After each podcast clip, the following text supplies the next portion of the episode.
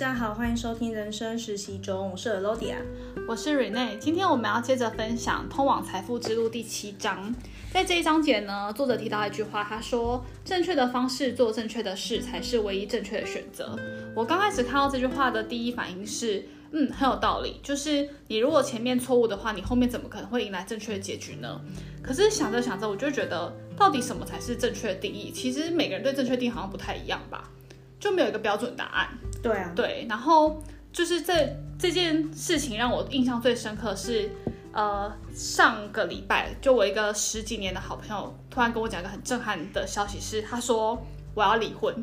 我想说天哪，怎么会？因为他们平常其实没有什么纠纷，也没有听过他讲说他们有什么冲突。嗯、他们就在一起五年，然后结婚三年。本来想说，哎，他们应该差不多准备要呃怀孕生小孩了，对，因为很稳定嘛。但他就跟我说，他突然有一天觉得她很受不了她老公给她的压力。对，然后说怎么可能？因为她老公就是其实工作还不错，就是是某大企业、跨国企业的，算是有点像 PM 角色，所以她的薪水其实可能一年两年存一下就够买房子的头期款。好羡慕哦，真的很羡慕。对，就是很很很爽的一个工作。然后她就说，因为他们会分工家事。对，我在想说分工家事，哈，怎么会要分工？因为我自己是那种觉得啊，不就大家顺手做一下嘛，看到人做一下就好的。我是这种个性的人。对，但他提到说分工，我就觉得哦也还好嘛。那到底分工家是怎么了？他就说，因为他当初就是可能像养猫，但他有一阵子工作就真的很忙，可能每天回到家就十二点一点的那个阶段，就很黑暗的时期，可能就偶尔忘记换水啊，忘记挖毛砂，然后一次两次她老公就可能会帮她用，会提醒她说，哎你忘记喽什么的。但后来他们在可能因为一些事情吵架的时候，老公就会说，那你上次没有挖猫砂是怎么样？你上次没有换水是怎么样？然后还讲很难听的是，他就说猫是你要养的，你这样对吗？对。然后我朋友想说，干什么叫做猫是？哎，又讲出脏话。什么叫做猫是我要养的？当初养说要养，你也有同意耶，而且你也很爱猫啊，嗯、又不是说完全是我个人一意孤行。嗯嗯。对。然后他就觉得好，就是你今天讲出我的缺点，那我就汲取教训，然后我改进。有一次我们去唱歌，真的不夸张。他十点多，他电话就响。我说：“哎、欸，你电话响了，看一下谁打给你，看是不是老公找你这样。”然后就拿起来，他说：“没有，十点要换水。”我说：“太夸张了，换水要设闹钟。”他说：“对，我怕我忘记。”哦，好好好，那我们继续唱唱唱，到十一点就溜溜溜。我说：“哎、欸，电话响了，看是不是你老公找你啦。”然后接下来他说：“没有，是换猫砂。”我就说：“到底你的？”他每天换猫砂吗？每天。他的就是挖猫砂还是对挖就铲那个屎，嗯、对，他每天挖很正常，对，每天挖，对。我就说你有有必要做这个程度吗？就是你真的忘记挖会怎么样吗？隔天挖会怎么样吗？嗯，不会吧？换水，我知道它可能就是猫咪需要干净的水没有错，可是也不用到每天都要换吧？这样压力也太大，而且你还设闹钟耶。他就跟我说这还是小事，是因为他真的爆炸的点是，呃，因为平常都是女生在煮饭。她就会开始就是清理什么琉璃台啊、厨房的台面什么的。有一次呢，她老公就说：“你过来。”她说：“哦，怎么了吗？”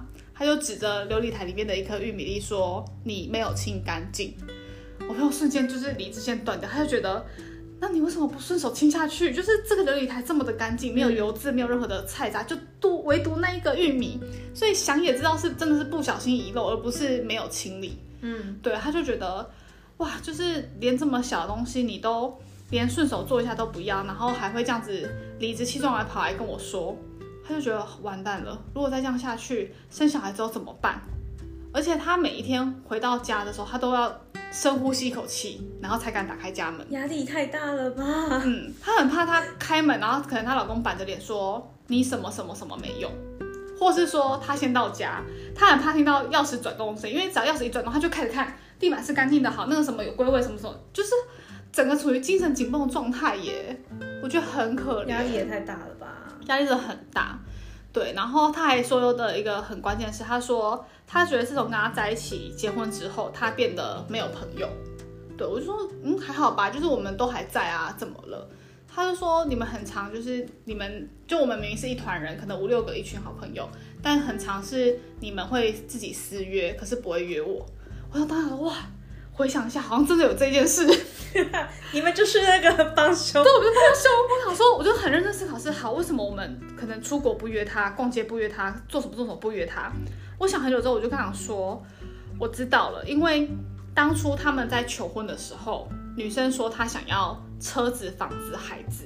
那想要这三件事情，对我来说的定义就是一个良家妇女、家庭主妇。所以如果是稍微就是呃比较坏一点是，这样讲好像很怪怪。就哦，例如说，假设我们可能去抽水烟，我们去喝酒，或是我们去玩的时候，我就觉得这些东西跟家庭主妇就是稍微有点沾不上边，所以我就不会约他。会会有这样的情况，对，或是说他很常会讲说，哦，我那天不行，因为我老公什么什么什么什么。哦，其实这种理由被拒绝久了，就会慢慢的不是很想约。对，你会根深蒂固，就是他不能去，哦、他以老公为主。对对对对对，对，那种感觉。对，然后我想，哇，那你这八年真的过得有点痛苦哎。他是结婚后才这样，还是结婚前也这样？结婚前，结婚前的呃冲突点比较多是在金钱上，对，就是金钱上可能会算得很清楚。就是除了 A A 制，超级受够这种人。对，我真的很讨厌这种人。他是比 A A 制在在下一阶是錙铢必较那个状态，很讨厌这种男人呢。对，就如果可能连一块两块都要跟你计较，我就觉得 Oh my god！可是他会要不要那么小气啊？可是他可以理解，女生可以理解，因为他说，因为没有结婚嘛，就还没有结婚之前都还是偏向就是个人。这真的是个性问题，这种个性结婚后也是这样。嗯，他事实就是如此。女生还自我安慰说，有了他结婚之后有比较好啦，就是可能房租会是他负担，然后或是他们去蜜月的时候是他负担。对，但我就觉得这个我觉得不是一个什么值得拿出来就是哦，他很爱我的证据啊。对啊，因为你也负担了很多，你也做了很多事情啊。可是为什么他做那些你就觉得哇好棒棒，我是被爱的？可是你做这些却是呃，因为他不喜欢。他不喜欢脏乱，他不喜欢就是乱花钱，他不喜欢什么什么什么，于是我不做什么什么什么。但你的人生很委屈哎、欸，你的人生就目光永远望着他，然后只为了他在思考，这样失去自己耶、欸，好惨哎、欸，真的很惨。所以他就想说，好，他要认真的考虑他要不要离婚这件事情。嗯，可是其实身边很多人都劝他不要，会说你看你都在一起五年了，然后又结婚三年了，他是什么脾气，他什么个性，你怎么可能不知道？你就是知道，所以当初嫁给他，那你那时候可以忍，这时候不能忍。你这样离婚，你可能就是接下来生不了小孩啊，或者找不到下一个人怎么办？大家疯狂灌输他这种就是劝和不劝离的观念，所以他也一度很纠结的是，哎，好像我是不是真的现在离婚了，我再也找不到下一个人了？我可能想要生小孩这个愿望，也许因为没有下一个人，所以没办法达成这个愿望。那我是不是这辈子就不会有孩子？就开始疯狂思考后面这些胡思乱想。对，但因为我个人是劝离不劝和的人，我觉得你不快乐的话，再怎么样的关系都不要维持下去。嗯嗯，所以他是思考很久很久之后，他才决定就是去违背大家劝和不劝离的这个观念，然后。勇敢的做决定，所以他们谈了吗？他说他们下一次谈其实就是说分开的时候。什么叫下一次谈？嗯，他在他在思考吗？对。可是他们现在就是有点，我朋友就有点状况，就是他会跟我说：“哎、欸，你今天你在哪里？我去找你。”就能够降低见面的频率跟时间，就尽量降低。哦，他有点在躲他。对，或是白天他可能说：“哎、欸，你要不要来我家？”就是可以至少有个第三方在，比较自在一点。就已经有点这样的状态，怎么那么？那这没有办法往下走啊，都这种状态了。对，可是他又有点，目前他还有点不知道说他要从何去开始，因为也许对于对方来说会有点突然。所以对方有觉得他怪怪的吗？女生自己说还有感觉，她有觉得说好像最近男生比较会可能撒娇，或是可能会比较关心她。我只能说没有比较没有伤害，很因为他很常会就是我们可能出去嘛。可能就是哎，谁在跟老公讲电话，然后谁的男朋友打来，他就是故意在说，哎，好啊，现在好像我是单身狗一样，就只有我老公不会关心我。很常会这样，就是她老公真的很木头，哦，对，没有办法给她她想要的关注跟爱吧，我觉得。嗯，其实这样听下来，我觉得好像这些问题不是一夕之间发生的。对，他其实也累积了八年。对，然后我就觉得。蛮有趣的耶，怎么说？就是好像好像很多很多关系都是表层看起来好像很 peace，嗯，然后好像没什么问题，可是突然会在某一刻就爆发。对，那其实是两个人都知道问题，可是一直没解决，然后累积久了之后就就就有点一发不可收拾。没有人想去当说破那个坏人。对，可是我其实对这样子的关系很很疑惑，因为我觉得我有点没有办法接受，就是我如果对这件事很不爽，我没有办法忍。对，其实这样很好，我真的一定会讲出来。你这样的个性就是你不会委屈。对，我不会让我自己委屈，我觉得我是那种个性，我不会让我自己委屈的个性，这样超好的啊！因为这大部分人都是容容忍忍让居多，而且我发现一件事，哎，因为我身边有一些可能朋友或是家人，然后我就会发现他们其实，因为你朋友是想要生小孩的，对，可是花了三年的时间过去还是没有生小孩，然后一般这样看好像会以为。哦，他们可能只是还没准备好。嗯，可是其实如果他是想生小孩的，然后他自身体也是健康的，两个人身体都健康的，三年的时间还没有生小孩，其实我觉得很有可能就是一个警讯。嗯，就是另一半跟他其实并没有 match 到，足以组织一个家庭，因为成本很高。对，因为小孩一生出来就是好几十年，塞不回去了。对啊，就你要为他负责哎，然后。单亲，单亲也是给他压力很大的事情。他就是因为当初男生说了“猫是你要养的”这句话之后，他再也不敢去想生小孩这件事情，对吧？因为，因为你会讲这句话，代表你以后会说小孩是你要生的，所以你要负责喂他吃饭，你要帮他洗澡什么的，包尿布，送他上学，帮他写作业。我觉得很不公平。我我觉得我刚刚听下来，他说他其实在交往的时候就会对金钱斤斤计较这件事，我就可以理解为什么这个人会对家事这么斤斤计较了。哦，因为斤斤计较是一个个性。对，就是我对于我付出的跟我拿到的斤斤计较。嗯，只是一般在交往的情况下，我可能只会展现在钱上面。可是很多可能这样子个性的人，他们可能在做家事的分工上，他们也会用一样的做法。对对，所以感觉他真的是，我觉得我只能说的很一致。所以男生从头到尾没变过，对，他从来没有变，他就一直以来都是这种人的那种感觉。可是我我真的不喜，我真的很不喜欢那种非常小气的人。我我说人是指没有特指男生或是女生。嗯、我觉得一个 一段关系就是两个人在一起的时候，他本来就会是。呃，我觉得 A A 是公平的，我我这个人绝对是支持 A A，可是我没有觉得一定要 A 到非常精细的那种程度。比方说，我们今天就是一起出去吃个饭，那今天这一餐如果是比较大笔的，我一定会跟我老公 A A。在交往的时候，我是一定会 A A 的，就是多少就是多少。然后，但是如果是那种什么 Seven 的饮料啊，那种二三十块，今天是我方便结账，我就结账，我也不会跟跟他拿那个二三十块。对。就是又不是没钱，就是那是一啊，就是对方啊，对方又没有，他就是你的人啊，干嘛跟他在在乎那二三十块？可是我最受不了的是有一些人，不论男生女生，就是连那二三十块都会计较到跟对方拿，我就会觉得至至于那么小气吗？就是 这让我想到，我有一个朋友，他就是交往的时候，男生对他很好，就是很大方，吃饭然后请你，然后喜欢什么买给你，但是。他们分手的时候，男生拿出信用卡账单，把所有关于女生的花费全部画起来，然后整理好成一个就是有点像账本的东西，寄给女生说：“我跟你在一起之后，我可能假设我本来平均一个月花三万块，跟你在一起之后，我平均每个月花五万块，多出的这两万块是跟你吃饭干嘛干嘛干嘛的钱，所以总共是多少，请你还给我。”天哪，傻爆眼哎，真的傻爆眼。他可以算得这样，从交往开始哦，到他们分手的那段期间，他其实很计较哎，很计较。过程中他都在记录，他只是没有表现出来。对，这很可怕，这很可怕哎。对啊，我就觉得你甘愿付出，然后你事后再跟人家要回来，这是什么？你要嘛一开始就讲清楚，我们要 A A 啊。对，不要展现的很大方，然后分手之后再拿，不觉得难看吗？对啊。然后我有一个朋友是，是他在。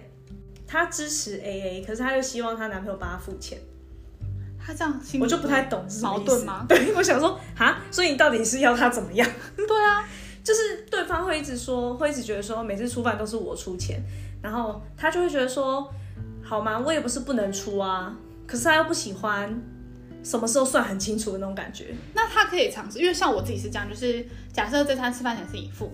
那可能下次去吃饭的时候，我就会先付，或是说我没给过他这个建议，但他说他他就是不喜欢当那个去付钱的人，他觉得那样显得很男生很小气，还干嘛的？好，那还有一个方式是，呃，如果很多时候都是男生帮我付钱，就是啊，假设交通啊、吃饭什么都是男生帮我付钱的话，那我会去观察他需要什么，他喜欢什么，然后会买礼物给他。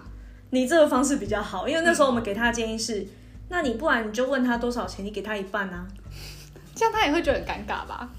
就会觉得，哎、欸，他不想要，他不想要主动给钱，嗯，可是对方也不好意思要钱啊，所以他们那个时候分手的原因很大一部分在这件事一直谈不妥，然后我们就跟他说，啊，那你到底是愿不愿意付钱？对啊，他说我是愿意付钱的、啊，说那你干嘛那么？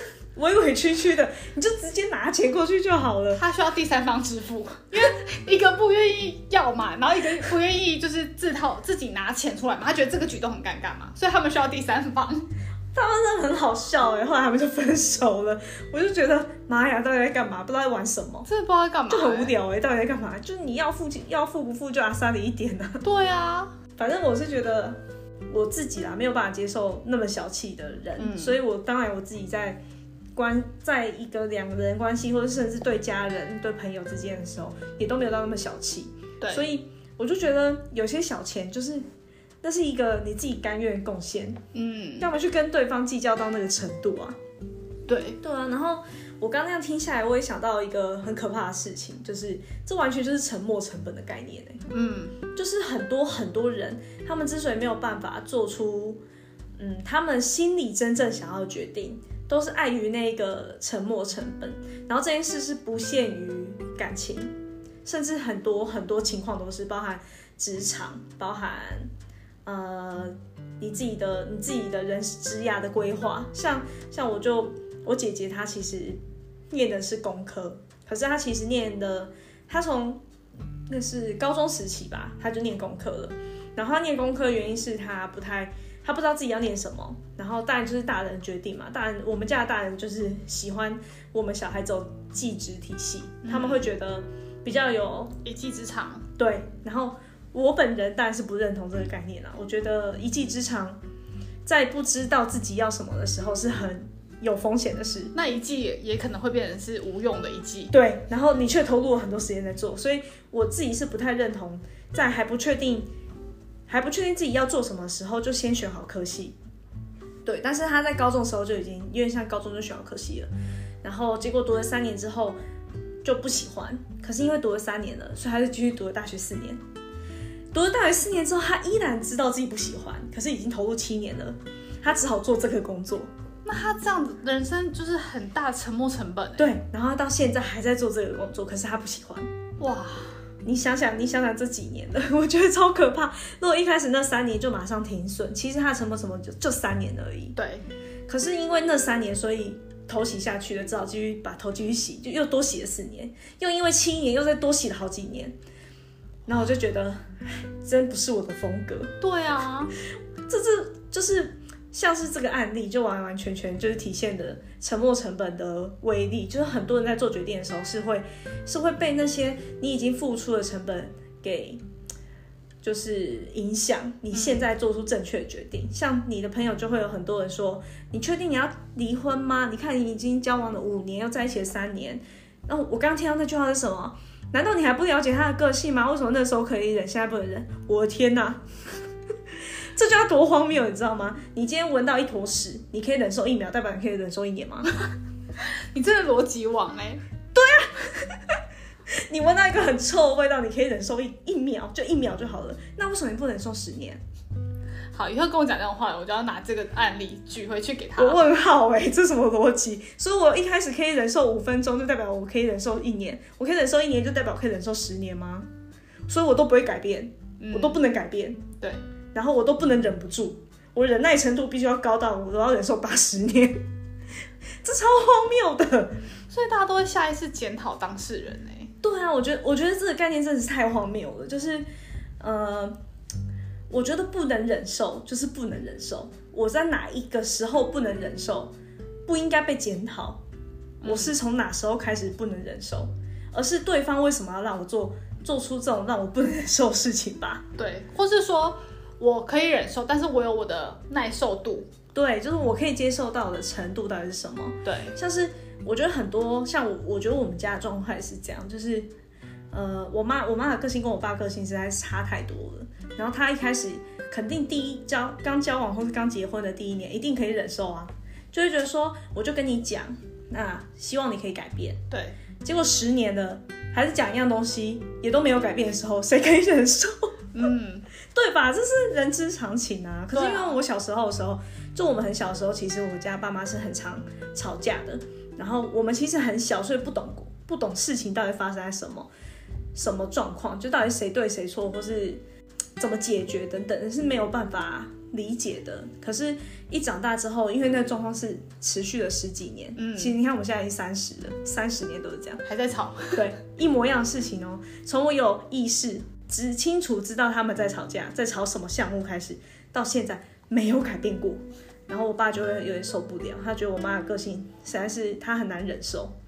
然后我只能跟他说：“那你要改变吗？不然要怎么办？嗯、你现在吗？你现在跟我抱怨啊，你也不改变，那我要怎么办？” 就我我那时候甚至还跟他说：“如果你们真的两个人在一起都不快乐，你们为什么不离婚？”我被暴骂一顿哎、欸，他说：“你怎么可以讲出这种话？”然后我说：“这话错了吗？”对啊，这话没有错啊。如果不快乐，为什么要？我很打从心里觉得没有错哎、欸，因为我那时候就跟他说：“可是你们俩不快乐，我们全家都不快乐啊。”你真的是很勇者。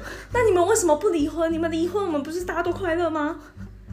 然后他就觉得说：“我不准你讲这种话，超级生气。”然后超级超级生气说：“我不，我不准你说出离婚这两个字。”然后说：“以后你那时候我还没结婚，以后你结婚也不可以离婚。”等等等等，就是你知道很传统思维，然后我就很生气，我想说好啊，反正你没有要听，那你就自己解决问题啊，不要来找我，继续吵，你就看你要吵几年，嗯，反正我现在三十了，我要离开家里了，我也是没有没有想要参与你们每一场吵架，对，不要每次都找我们当那个，你知道他们他们的状况是他们吵到后面是我们不能躲在房间呢，是要大家出来一起家庭会议吗？对，每次吵架都在家庭会议，然后我们一定要讲出谁对谁错。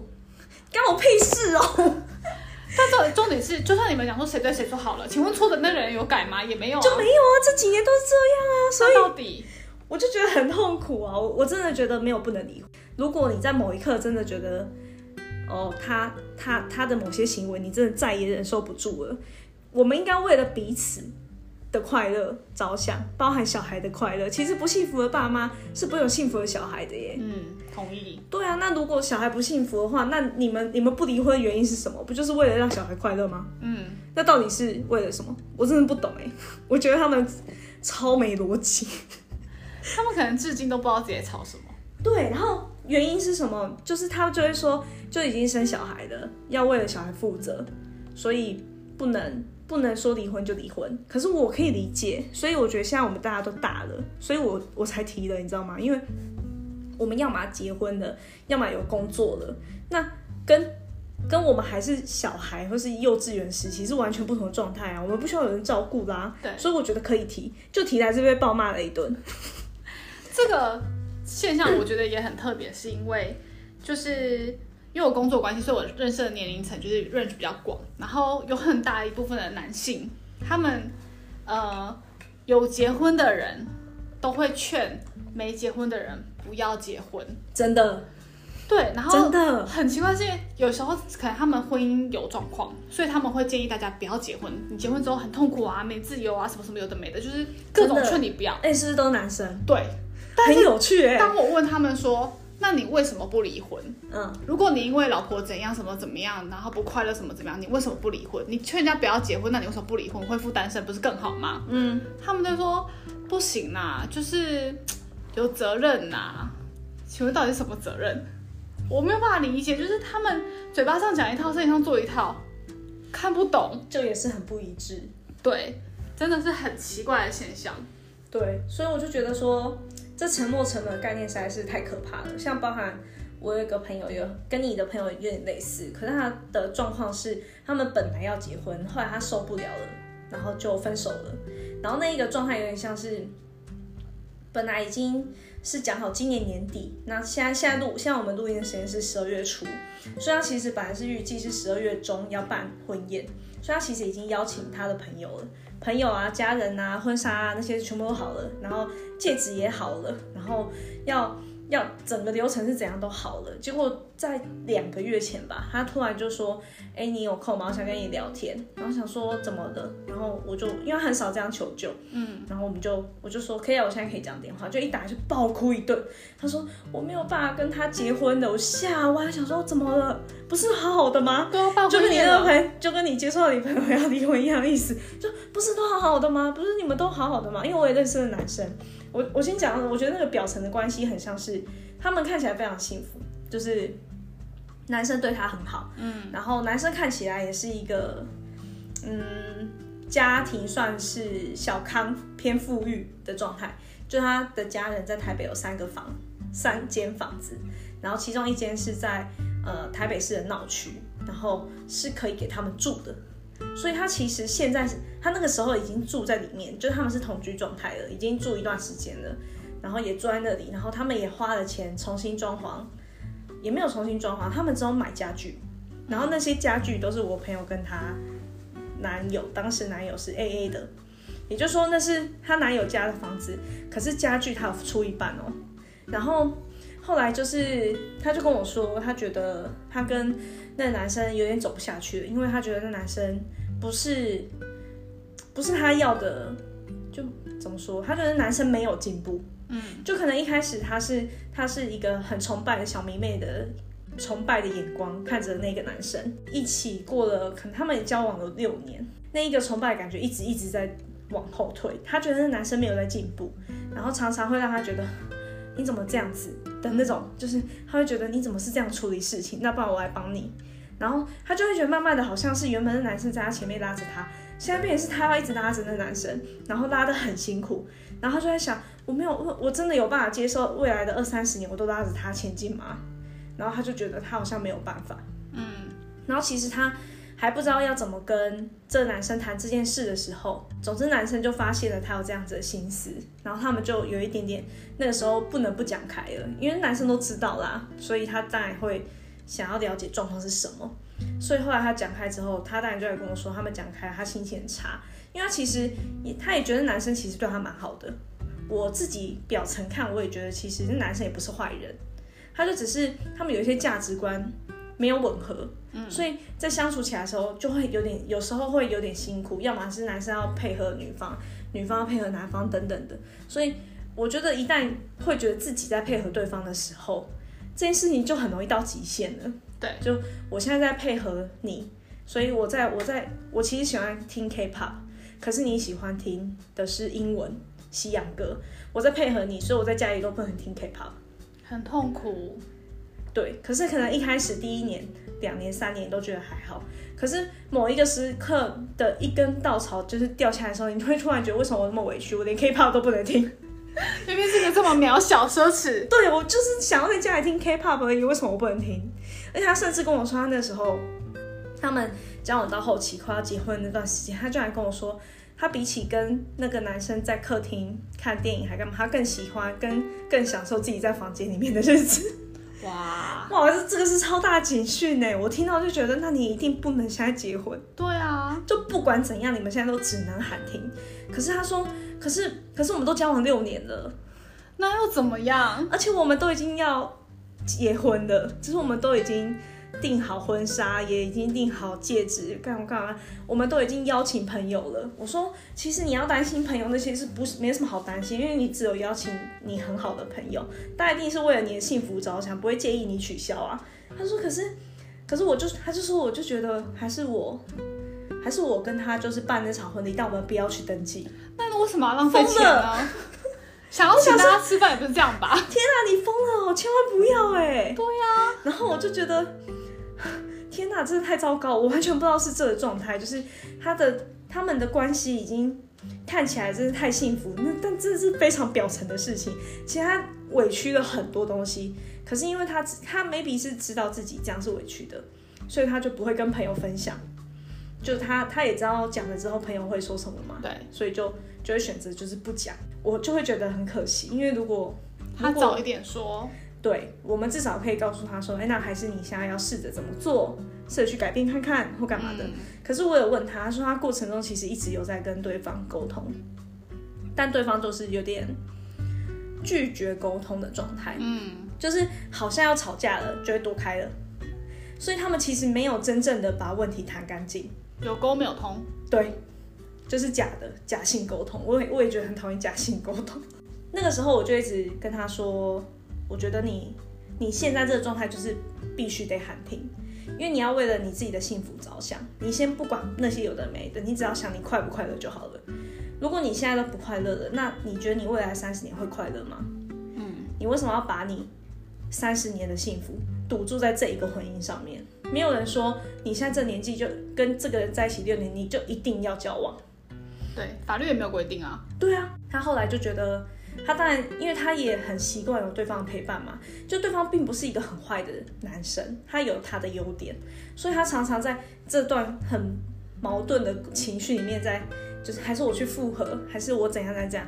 然后，因为他那时候就跟我说了几个他很受不了的东西，像是第一个是，因为他他婆婆一直觉得他是很爱钱的人，可是其实就我看，我觉得我朋友对这段感情花的钱是非常非常多的，包含像刚刚举例，就是他他们的房子。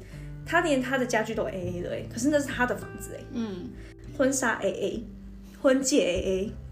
然后他上次跟我说什么最夸张？他说他连去他们一起去便利商店，他买了一颗茶叶蛋，他也跟他 A A。不是说茶叶蛋吗？我就说你你你在跟我开玩笑吗？我买给他真的，我我买给朋友，我买十颗送他。一颗茶叶蛋也要 A A，他跟我开玩笑吧？十块钱的东西哎。对呀、啊。我的天哪！然后我就觉得哇，我都不知道哎，就是我非常非常的震惊，是这种状态。对，反正我刚刚举的例子是想想要表达，他其实为了他们这段感情，他对于钱其实没有那么在乎，他是对钱很大方，就哦，如果需要，那我就我就出一半啊，没关系啊，反正猫我们猫是我们一起养的，我就出一半。反正家具我们是一起用的，那我可以出一半。反正戒指有一个是我的，那我可以出一半，这些都没问题。甚至那男生买车，他还帮他付一点车贷耶。那个车子是挂在男生名下哦，太好了吧？人真的超好。然后结果她婆婆，就是那时候未来的婆婆，居然还觉得她是个很爱钱的女生。我如果爱钱，我才不跟你 AA 的。对啊，有没有搞错？到底是谁在爱钱？对啊，我一定想尽办法从上得到更多啊。对啊，然后他就说，他跟我说，他婆婆是这样看他的，所以他婆婆就跟那个男他儿子说，你不用，你不用那么紧张，反正他一定会回来的，因为他很爱钱。然后我就说，那时候他就一直在想要回去复合的时候，我就会跟他说，你跟我，那你你确定要复合的话，我也支持你，因为你都知道这些问题，你还是愿意吞忍。那我就支持你，因为我们作为朋友，我觉得最重要的是支持，而不是告诉他你这样做对还是你这样做不对。所以我当然是跟他说，如果你想清楚了，那你想要复合，那我支持，但是你必须跟我说三大宣言。第一大，我不介意被我婆婆当做是一个爱情的女生。嗯。第二个，我不介意从以后到从现在开始到以后，所有的钱她都跟我锱铢必较。嗯，第三个，我不介意，我这未来的三十年都要拉着他长大，我也不会有任何怨言。嗯，你只要跟我说完三大宣言，然后你跟我保证，你们复合之后，你不会再跟任何人，不是只是不跟我，不跟任何人抱怨他这三件事，那我就支持你。然后我说好，你现在可以开始说出你的宣言了。他只要一想要复合，就是好，请说出三大宣言，宣言他就 沉默。我再想想，对啊，怎么可能讲得出口？我觉得这是一个很重要的过程，因为我觉得人是要为自己的选择负责任的。嗯，当你都知道对方有这个状况，你还继续往下走，那你就是选择了他的，你要接受他的缺点。什么叫真正的接受？就是你不会去抱怨，你也不会再批评。所以你一旦选择复合了，你在这种状况选择复合，就代表你接受了。接受的就是不能接受有这种抱怨了，因为那是你自己选择的，你要为自己的选择负责。所以一旦这种时候他要讲出口，他就讲不出口，他就会觉得说好，那我还是冷静一下好了。我觉得超有效，就是打来回来他，我至少跟他讲了三次，好，请说出宣言。然后他又说什么我要复合，我想要复合的时候说没关系啊，你就打给我。我我可以接听电话，你跟我说出那三大宣言。他就好，我再看看。这好有用哦，学起来，学起来，超级有用。然后他就，他默默的就就过了两个月，现在他们已经分手两个月了。然后我大概上礼拜、上上礼拜我刚刚有约，然后他就说他现在最近，他最近有好很多了。他那段时间是真的是想到就会哭，就他其实也爱他爱很深，嗯，他也不想要分手，可是他知道他们的关系走不久。但这种时候，到底谁要当那一个？那一个出来喊卡的人，而且我觉得这一次他们的分手让我看到对方很多很多很多的缺点，我有点吓到，就是很表层。我只能说，大家看到的幸福的样子真的很表层，真的。然后他他也完全是他那时候之所以在犹豫，一部分也有那个沉没成本的问题。我就觉得沉没成本真的是一个很很可怕、很可怕的事情。那因为因为这种沉没成本就会让我们不敢做出我们心里想要的决定。对，就像是一开始说的，就是正确跟不正确其实是没有标准答案的。可是重点就只有你现在想要的是什么答案而已。你想要的就是正确的。如果你是想清楚之后，你还是想要那个东西，那它就是正确的。可是很多人会因为那个沉没成本。就不敢做出那个正确的决定，我觉得是很可怕的事情。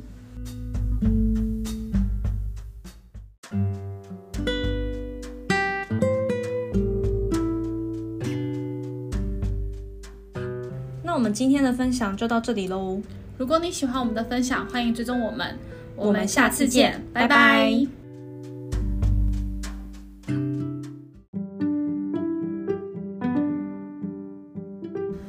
生实习中是一个透过书和你分享人生故事的频道。我们每个人都是人生这门课的实习生。我们无法选修每一堂课，但可以透过彼此的人生经历，看见不同的风景。希望我们的故事可以陪伴你成为一个更好的人。人生实习中，我们下次见。